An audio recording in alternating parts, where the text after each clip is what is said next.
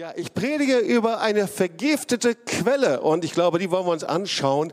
Nicht damit wir dann eine vergiftete Quelle kennenlernen, sondern leider ist es so, dass wir sehr oft, ohne dass wir es merken, auch wenn wir schon Christen sind, an vergifteten Quellen sitzen und nicht wissen, wie sie einfach zu frischen, lebendigen Wasser werden. Also 2. Könige 2, 19 bis 22. Ich möchte einfach den Text lesen. Es geht um Elisa ähm, an der Quelle und zwar ab Vers 19. Und die Einwohner der Stadt Jericho sprachen zu Elisa, Herr, wie du siehst, hat unsere Stadt eine ausgezeichnete Lage.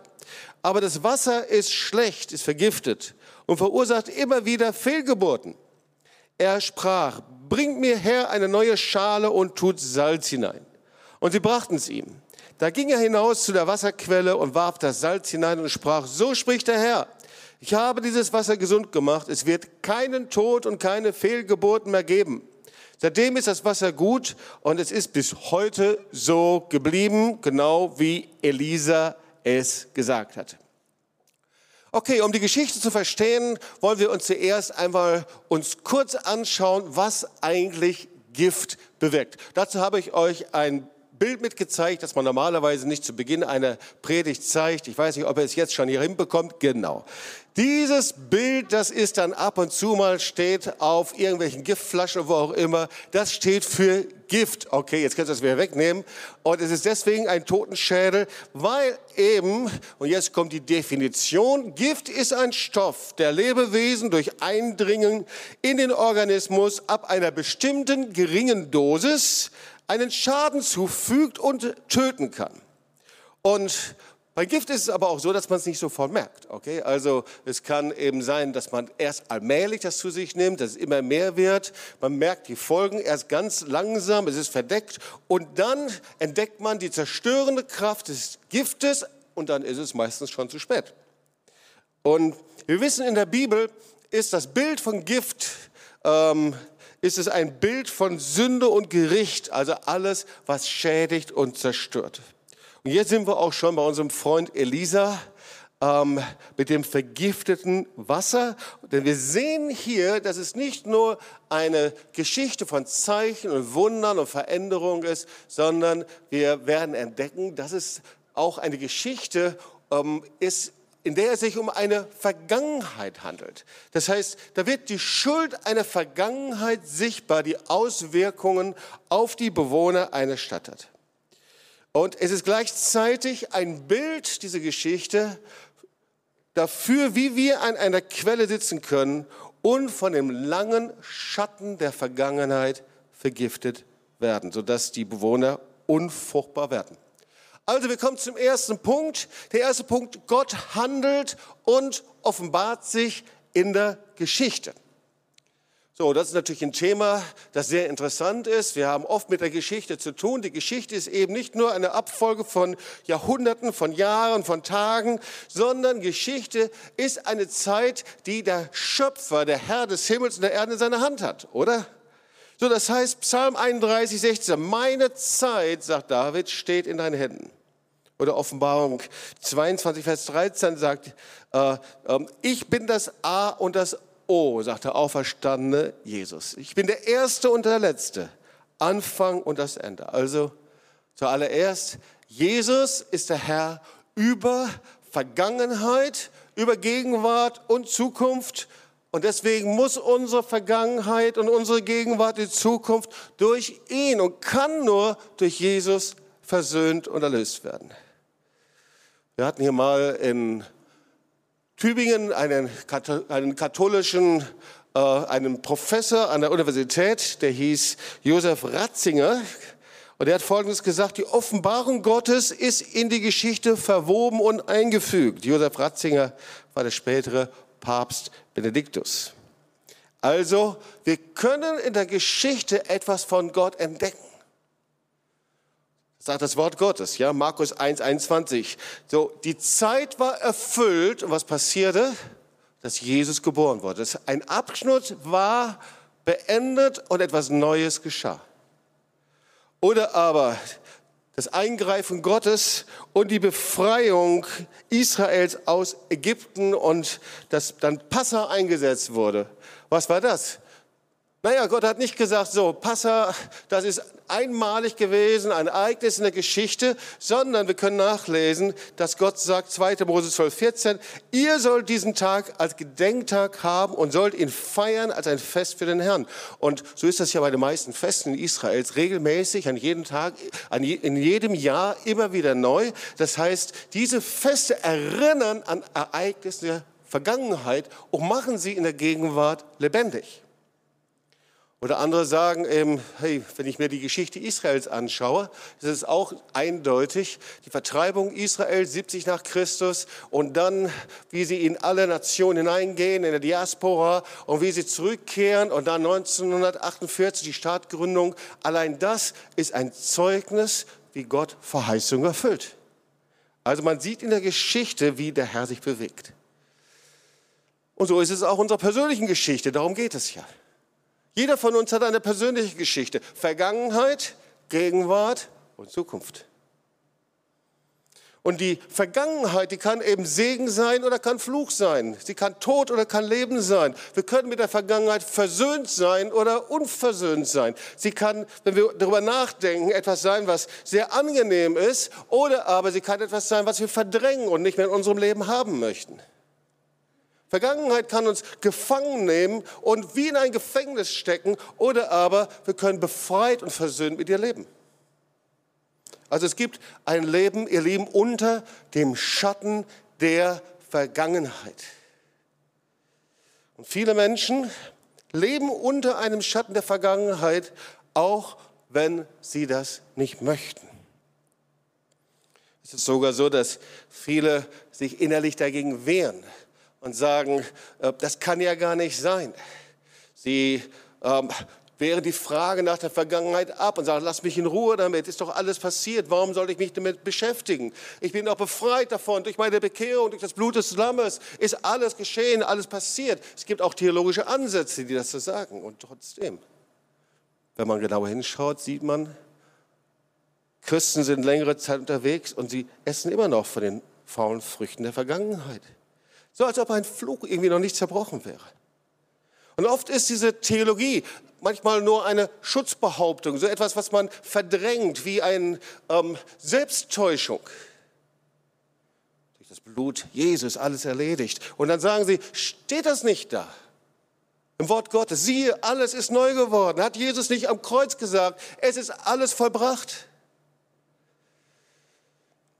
Und dann ist es doch oft so, dass eben die Auseinandersetzung mit der Vergangenheit eher ein Verdrängen ist, ein Vertuschen, ein Wegdrängen, damit ich mich damit eben nicht auseinandersetzen muss. Also es gibt ein Leben unter dem Schatten der Vergangenheit. Und ihr Lieben, das Wort Gottes sieht das oft völlig anders, als wir das oft als Christen praktizieren.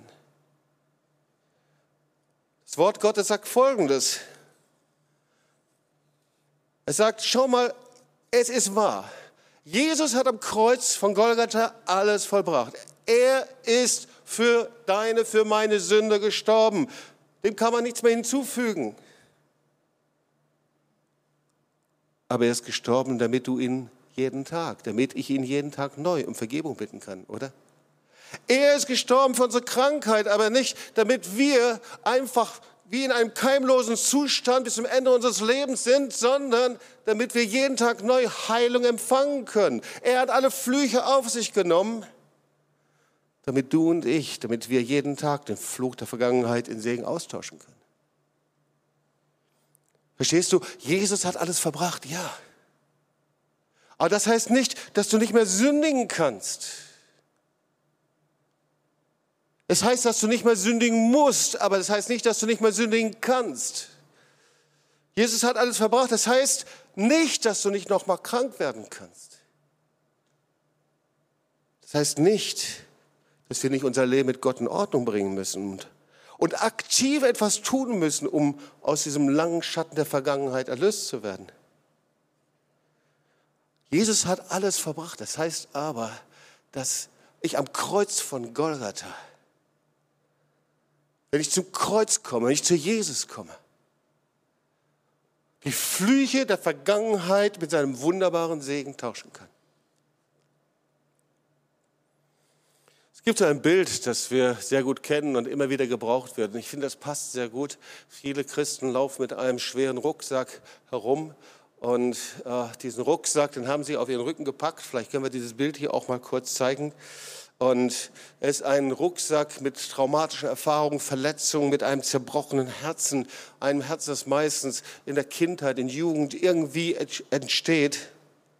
Und viele denken, dass sie diesen schweren Rucksack wegproklamieren können. Sie tragen ihn und sagen, nein, er ist nicht da. Aber sie tragen ihn trotzdem. Du kannst ihn nicht wegproklamieren. Andere denken, dass sie ihn verdrängen und wegdrängen können. Aber irgendwann brechen die alten Sachen immer wieder auf. Sie kommen immer wieder hoch. Du willst es nicht, du versuchst es runterzudrücken, aber es kommt wieder hoch. Vielleicht ist es Schmerz oder Streit, Konflikte oder wie auch immer. Und wer so einen Rucksack mit sich rumträgt, ich weiß nicht, ob du das schon mal gemacht hast. Ich erinnere mich an Bergwanderungen und meiner Zeit bei der Bundeswehr, lange, lange ist es her, da hatten wir einen richtig schweren, langen Rucksack vollgepackt. Und wenn du ein bisschen die, das Gleichgewicht verlagert hast und du hast versucht, nach oben zu schauen, dann fällst du nach hinten um und du landest auf deinem Rücken wie ein Käfer mit allen vier, der mit allen vier Beinen nach oben gestreckt ist und dann verendet. Und so ist es mit Christen mit diesem Rucksack. Und wenn du ihnen dann sagst, schau nach oben, schau auf den Herrn, und sie haben eben diesen Rucksack nicht gelernt und tragen mit sich herum. Sie schauen zum Herrn. Es kann sein, dass es dich einfach richtig hinwirft. Die Sachen ziehen dich herunter. Es zieht dich schlagartig nach hinten. So, die erste Frage, wie sieht es bei dir aus mit deinem Rucksack? Jesus will dich Stück für Stück befreien, Stück für Stück, dass wir diese Dinge herausnehmen aus diesem Rucksack. Und manchmal kostet das echt Arbeit, oder? Manchmal wollen wir die Abkürzung gehen, aber da gibt es keine Abkürzungen. Jesus hat am Kreuz alles vollbracht und jetzt müssen wir es ergreifen und haben die Verantwortung, damit täglich zu leben. Und das ist auch völlig normal, ihr Lieben. Das ist ein Teil unseres Lebens. Das ist also nichts Abgehobenes, Theologisches, sondern wir leben das jeden Tag. Weil an all diejenigen Gerichte, die verheiratet sind, du hast geheiratet, du hast auf dieses Datum hingefiebert. Ich weiß nicht, ob es kurz her ist oder schon lange. Auf jeden Fall, du bist verheiratet. Und jetzt hast du nach diesem Punkt oder dieser Entscheidung, diesem Bund, die Verantwortung, deine Ehe so zu leben, dass es Gott gefällt.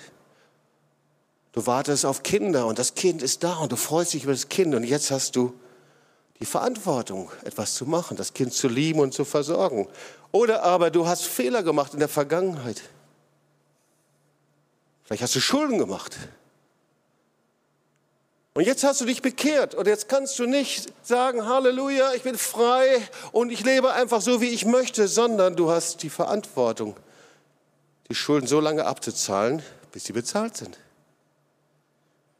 Genauso ist es, wenn du in der Vergangenheit verletzt worden bist, alleingelassen worden bist, missbraucht wurdest, geschlagen, gedemütigt. Und dann irgendwann mal hast du dein Leben Jesus gegeben und wow, was für eine Freude. Du hast einen neuen Herrn. Und er ist in dein Leben gekommen. Aber das heißt doch nicht, dass dein zerbrochenes Herz sofort geheilt ist. Sondern das Wort Gottes sagt folgendes, jetzt fange ich erst an mit deiner Vergangenheit. Gott heilt die zerbrochenen Herzen sind und verbindet ihre Wunden. Psalm 147, Vers 3.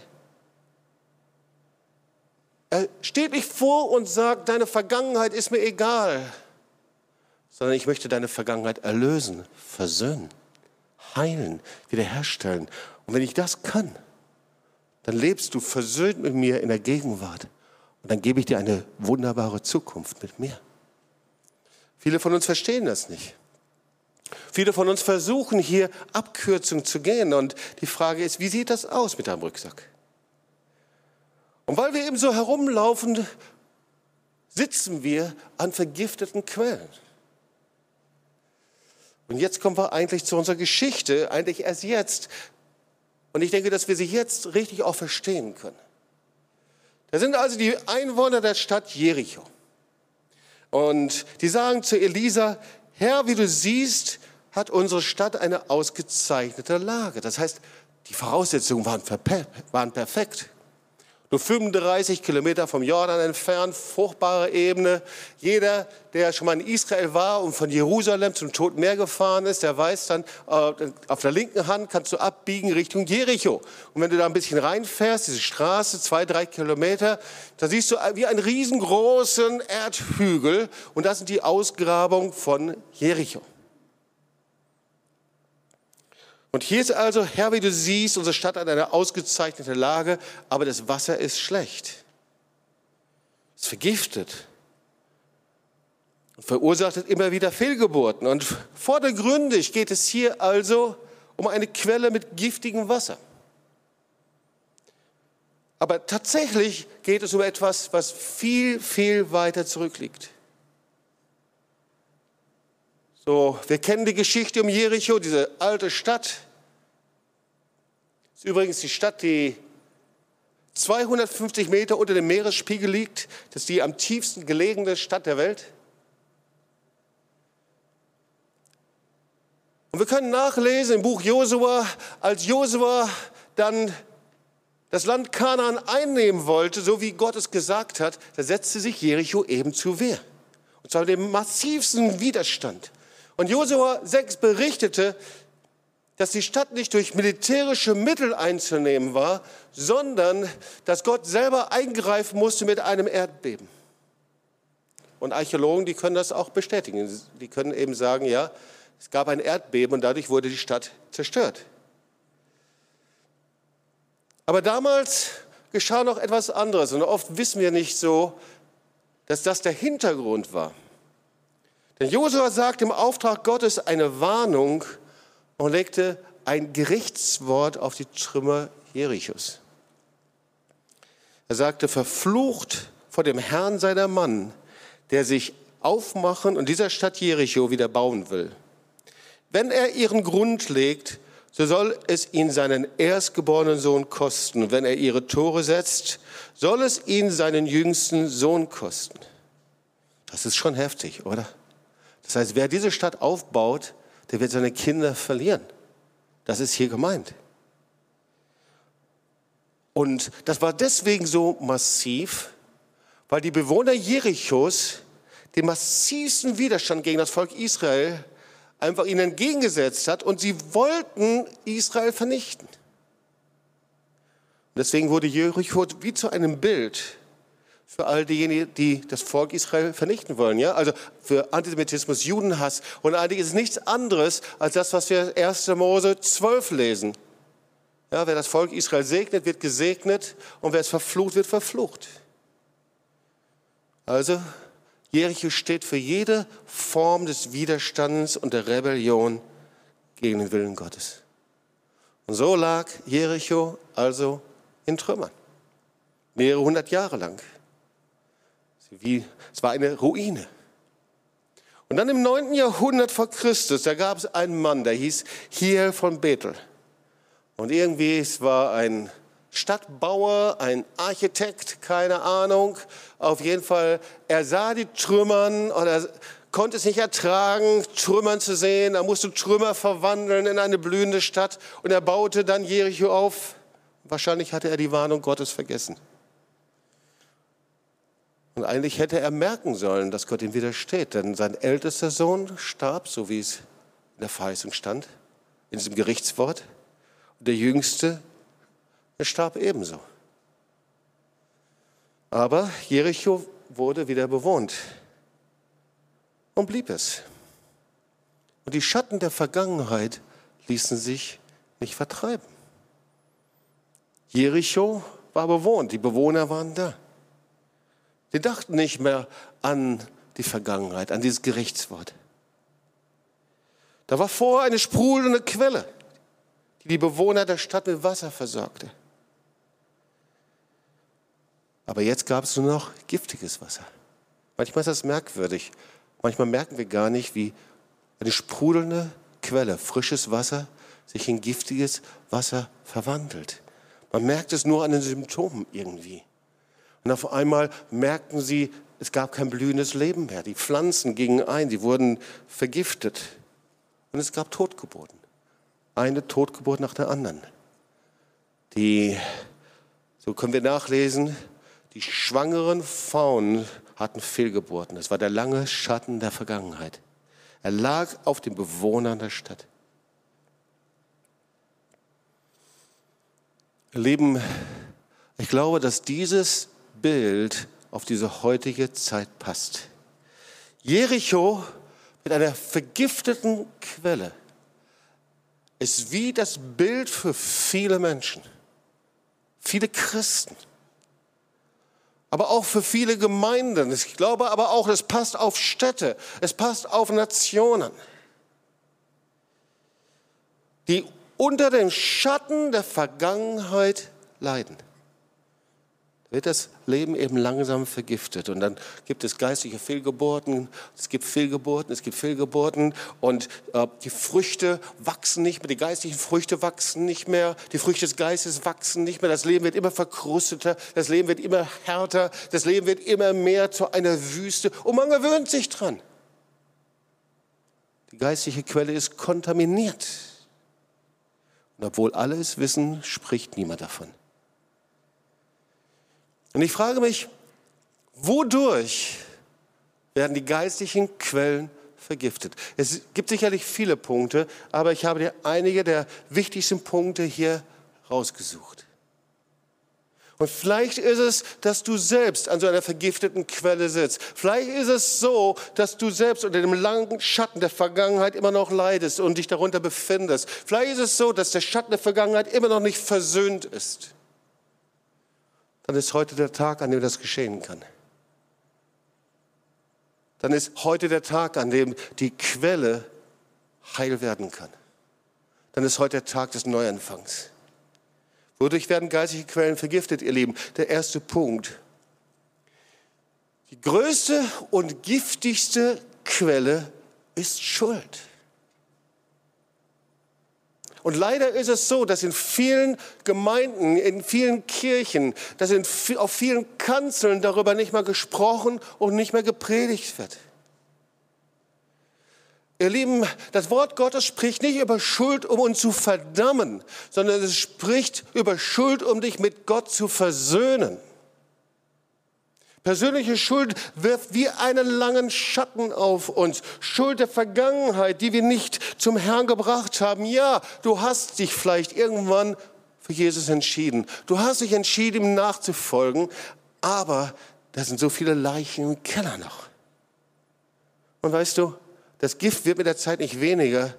Man kann es versuchen, es zu verdrängen, aber es wird nicht verschwinden sondern deshalb immer stärkere Power und Macht. Manchmal unterhalte ich mich mit Leuten über einen Vers von Paulus und ich finde, das ist jetzt ein ganz gutes Beispiel, das ich bringen kann. Äh, manche sagen, Jobst, da gibt es doch diesen Vers in Philippa 3, 13, 14, ich vergesse, was da hinten ist und strecke mich aus nach dem, was vorne ist. Hey, ich soll das doch vergessen. Es gibt so viele Aufsätze. Lass dich von deiner Vergangenheit nicht binden. Lass die Vergangenheit los. Lass dich nicht und so weiter und so weiter. Und es ist vieles Wahres dran.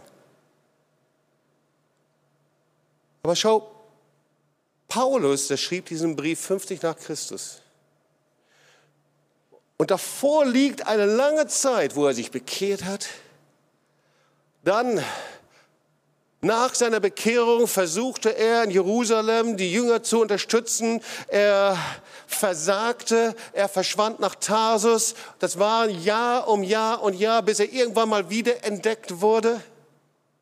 So viel Zeit, seine Vergangenheit aufzuarbeiten. Denn ihr Lieben, Paulus hatte die Gemeinde verfolgt, er hatte Frauen verschleppt, er hatte Menschen töten lassen.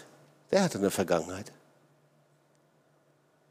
Und hier in Philippa sagt er, ich war ein berühmter und bekannter Pharisäer. Das ist der Zusammenhang dieses Verses. Und ich vergesse all das an Ruhm und an Können und er war einer der Intellektuellen der damaligen Zeit. Ich vergesse das um Christi willen. Dann schreibt er an einer anderen Stelle, ich war der größte Sünder von allen. Ihr Lieben, so spricht niemand, der seine Vergangenheit verdrängt hat. So spricht jemand, der mit seiner Vergangenheit versöhnt ist. Nicht jemand, der sie beiseite schiebt, sondern der weiß, wer er ist. Wir haben es ja gesungen. Ich weiß, wer ich bin.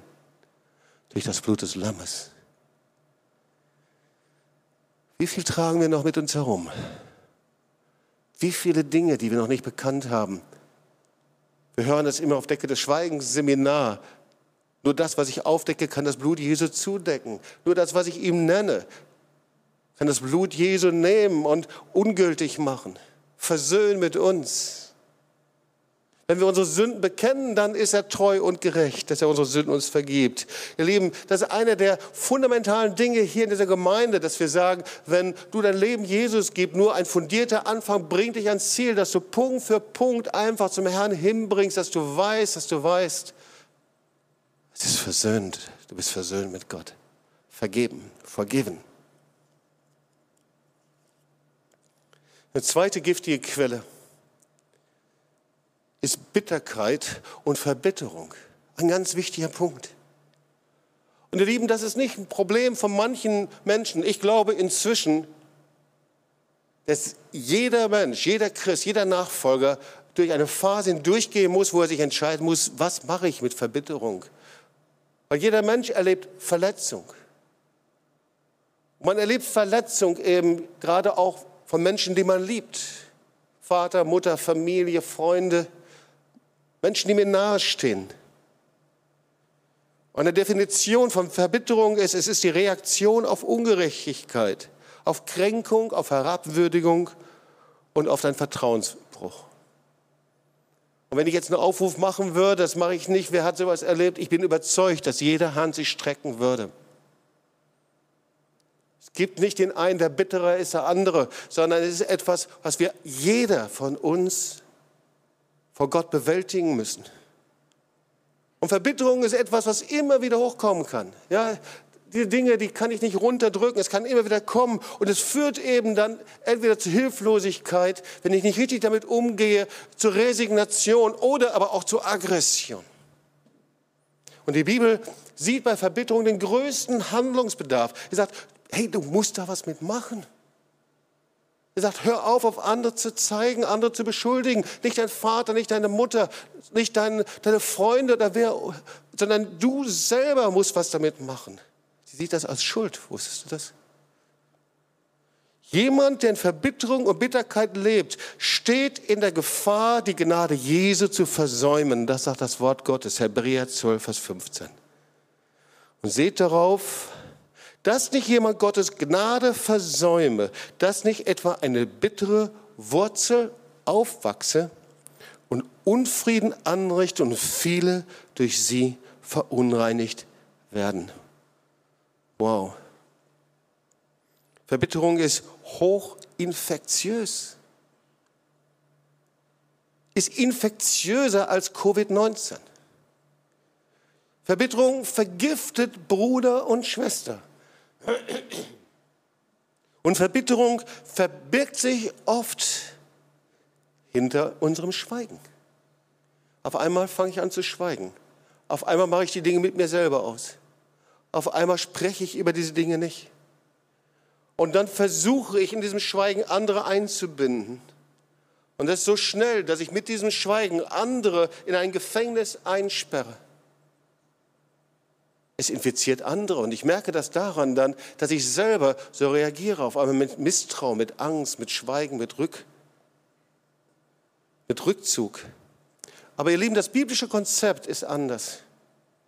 1. Johannes 1, Vers 7. Wenn wir aber im Licht wandeln. Das biblische Konzept ist nie das Konzept des Schweigens, ihr Lieben. Ich entdecke das nirgendwo. Ich entdecke nirgendwo, dass durch Schweigen Heilung kommt. Jetzt haben wir hier mal kein Decke des Schweigens-Seminar, sondern Schweigen ist immer ein Instrument der Finsternis. Als ich es aber verschweigen wollte, verschmachtete meine Gemeinde. Ihr Lieben, das ist ein Thema, das begleitet uns schon seit vielen, vielen Jahren. Zwischen ist das zehnte Buch, das übersetzt worden ist, zur Decke des Schweigens, das jetzt in Russland und nach Litauen kommt. Schweigen ist kein biblisches Konzept. Ja, die Stille der Anbetung, na klar, das ist ein biblisches Konzept. Aber Schweigen nicht. Und deswegen die zweite giftige Quelle ist die Quelle der Verbitterung.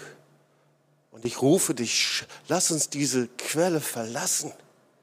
Und manche denken, dass wir sie verlassen, wenn wir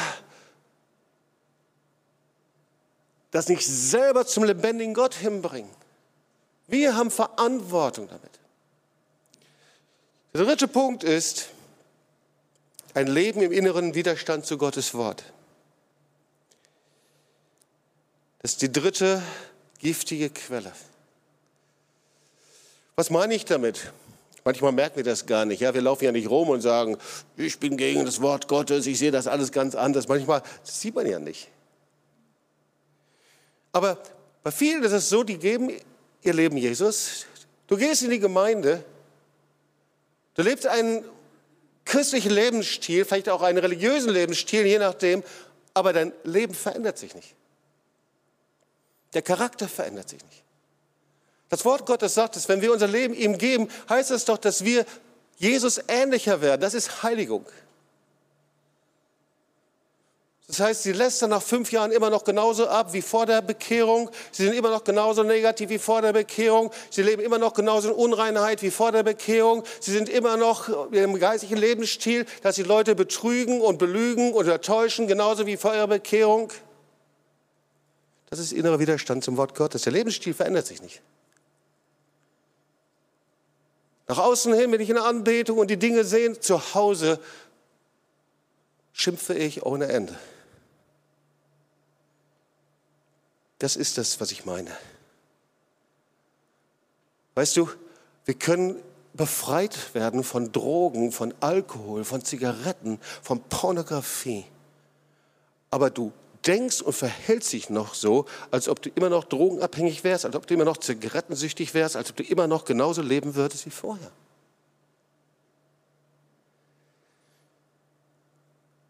Du lebst wie jemand, der süchtig ist, und zwar süchtig nach Sünde. Und jemand, der süchtig ist nach Sünde, das ist jemand, der versucht, mit seinem Lebensstil immer etwas zu bagatellisieren, zu vorzutäuschen oder zu verheimlichen. Wir sind nicht echt. Und es gibt etwas viel Besseres. Der Herr ruft uns, und ich sage das zu uns hier in der Gemeinde, aber überall, die es zuhören, Herr ruft uns von diesen giftigen Quellen zu verlassen, zur frischen, lebendigen Quelle, zu Jesus zu kommen. Es gibt da keine Abkürzung, ihr Lieben. Und der letzte Punkt, den will ich noch kurz streifen, weil er so wenig im Predigten erwähnt wird inzwischen, ist der Punkt der okkulten Bindungen. Das Wort Gottes ist sehr klar und sehr eindeutig, dass jede Handlung, in der ich die Tür für die übernatürliche Welt öffne, das ist wie eine dämonische Fessel, die uns bindet. jede Götzenanbetung in anderen Religionen, jede Wahrsagerei.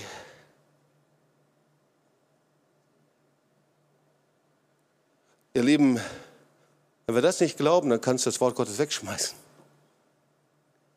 Ich selber bin aus starken, okkulten, esoterischen Belastungen herausgekommen und bin so dankbar, dass ich Befreiung erlebt habe. Aber es fing ganz einfach an, indem ich die Schuld und Sünde bekannt habe vom lebendigen Gott.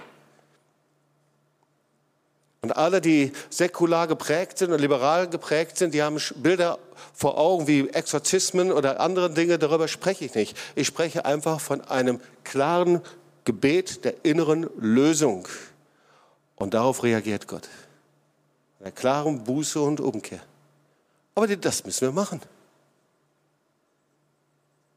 Hey, wie du in deinem alten Leben in Esoterik, in Okkultismus, in all diesen Dingen drin war, dann weißt du, was es heißt, dämonisch zu träumen, Albträume zu haben. Dann weißt du, was es heißt, angegriffen zu sein und Ängste zu haben in der Nacht. Dann weißt du, was es heißt, durch den Park zu gehen und du hast innere Ängste, weil du genau die übernatürliche Welt kennst. Wort Gottes sagt, wen der Herr frei macht, der ist recht frei. So, da war die vergiftete Quelle. Jetzt wollen wir mal weitergehen in der Geschichte. Und da sagt Elisa, hol mir eine neue Schale und füll sie mit Salz. Und da brachten sie ihm also diese Schale und sie schütteten das Salz hinein. Und dann nahm er das Salz, schüttete das in diese vergiftete Quelle und er prophezeite darüber und sagt, so spricht der Herr, ich habe dieses Wasser gesund gemacht. Es wird keine Tod und keine Fehlgeburten mehr verursachen. Also, das ist das, eine neue Schale mit Salz. Die neue Schale, die steht für Neubeginn. Vielleicht ist für einige von uns ist die Zeit des Neubeginns. Ja, vielleicht hast du eine christliche Prägung. Vielleicht bist du schon längere Zeit unterwegs. Vielleicht auch nicht. Vielleicht bist du zum ersten Mal im Gottesdienst. Vielleicht hörst du zum ersten Mal zu. Aber es ist immer, wenn wir mit Jesus gehen, geht es immer mit einem Start los, mit einem Neubeginn, mit einem neuen Beginn. Das ist diese Schale. Und das Salz, das steht für Reinigung. Das Wasser muss gereinigt werden. Das Salz steht für Reinigung. Und die Reinigung ist nicht, dass du dich in einen Eimer von Salz setzt, sondern es ist durch das Blut des Lammes. Amen. Es ist durch seine Vergebung.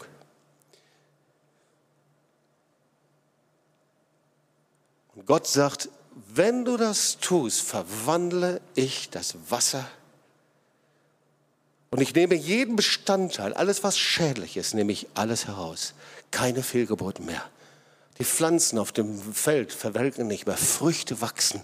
Das, was vorher nicht möglich war, passiert. Ihr Lieben, ich glaube, dass die Zeit von Corona eine Zeit von Neubeginn sein kann und wird in Gemeinden in Deutschland, in den Nationen. Ich glaube, es ist eine Zeit ist der Reinigung durch das Blut des Lammes. Ich glaube, es ist eine Zeit der Neuorientierung wird, in dem Christen sagen, sie wollen nicht mehr an den religiösen, liberalen Quellen der vergifteten, äh, vergifteten Quellen sitzen, an dem sie sagen, wir wollen auf aufstehen und wir wollen von der frischen, lebendigen Wasser empfangen. Wie passiert das? Wir sind fast am Ende dieser Predigt. Wie macht Gott das heute? Wie geht der lebendige Gott damit um? Wenn Schuld, Verletzung, unser Lebensstil, okkulte Bindung, wie ein langer Schatten der Vergangenheit noch auf unser Leben werfen. Weißt du, er möchte, dass wir es Stück für Stück beim Namen nennen. Dass wir es aus unserem Rucksack herausnehmen und Stück um Stück vom Kreuz niederlegen. Hey, wir machen so viel. Wir engagieren uns so sehr, um körperlich gut drauf zu sein. Manche laufen Kilometer um Kilometer Marathon, 10 Kilometer, 15 Kilometer, 20, 30 Kilometer, Stunde um Stunde um Stunde, um körperlich fit zu sein. Ich frage mich, was tust du für dein geistiges Leben eigentlich? Manche vermissen so ihre Fitnessstudios und mögen sie wieder öffnen, aber was machst du vor Gott? Betest Viertelstunde, 20 Minuten, liest in der Bibel und klagst ihn an, dass er nicht mehr in deinem Leben tut? Wie nutzt du die Zeit? Wie nutzen wir diese Zeit hier? Es ist die Zeit eines Neubeginns. Wie viel investierst du? Er hat alles getan. Aber was bist du bereit jetzt zu tun? Wirst du neu starten mit ihm? Wirst du diesen Tag heute nutzen? Wirst du einen Neubeginn haben? Wirst du erleben, wie Reinigung und Heiligung und Erneuerung in dein Leben kommt?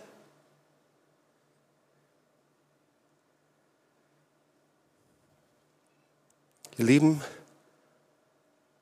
jedes Mal und jedes Bekenntnis am Kreuz von Golgatha löst eine Kette und lässt das Licht Gottes in dein Leben mehr leuchten.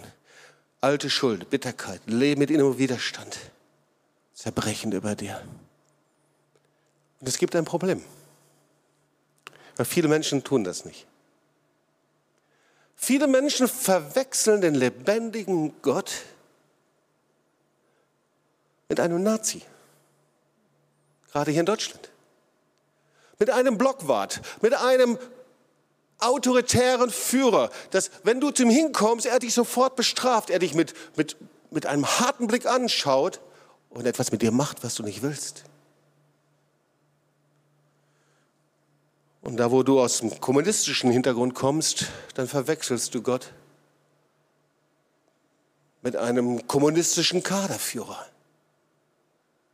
Mit jemandem, der dich zu etwas zwingt, was du nicht machen möchtest, der dich in ein Gesetz einsperrt, der dich nach deiner Leistung bemisst. Aber so ist doch der himmlische Gott, himmlische Vater nicht. Ich möchte dir zum Schluss ein Beispiel erzählen. Dazu muss ich einen Geldschein hier rausnehmen. Geldschein von einem Pastor. Geschichte von einem Pastor. Der hielt damals einen makellosen 100-Euro-Schein hoch. Ich denke, bei mir reicht auch 50-Euro-Schein. Ist auch nicht mehr so ganz makellos, aber es geht. Und wer möchte diesen Schein denn haben, kann ich mal fragen. Okay, okay, okay. Warte, warte, warte. Warte, warte, warte. Sehr, sehr gut. Setz dich nochmal da. Ja, bleib ruhig hier. Okay. Okay, wer möchte? Wir nehmen diesen Schein jetzt nochmal. Und so, der Pastor knüllte den Schein zusammen.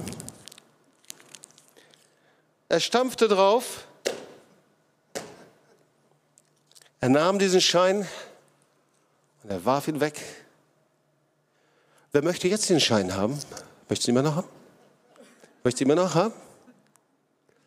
Und dann hat er die Geschichte dieses Scheins erzählt. Ziemlich lediert inzwischen, oder? Willst du ihn trotzdem haben? Was ist die Geschichte? Dieses Geld, das wurde verwendet, zuallererst um Drogen zu kaufen.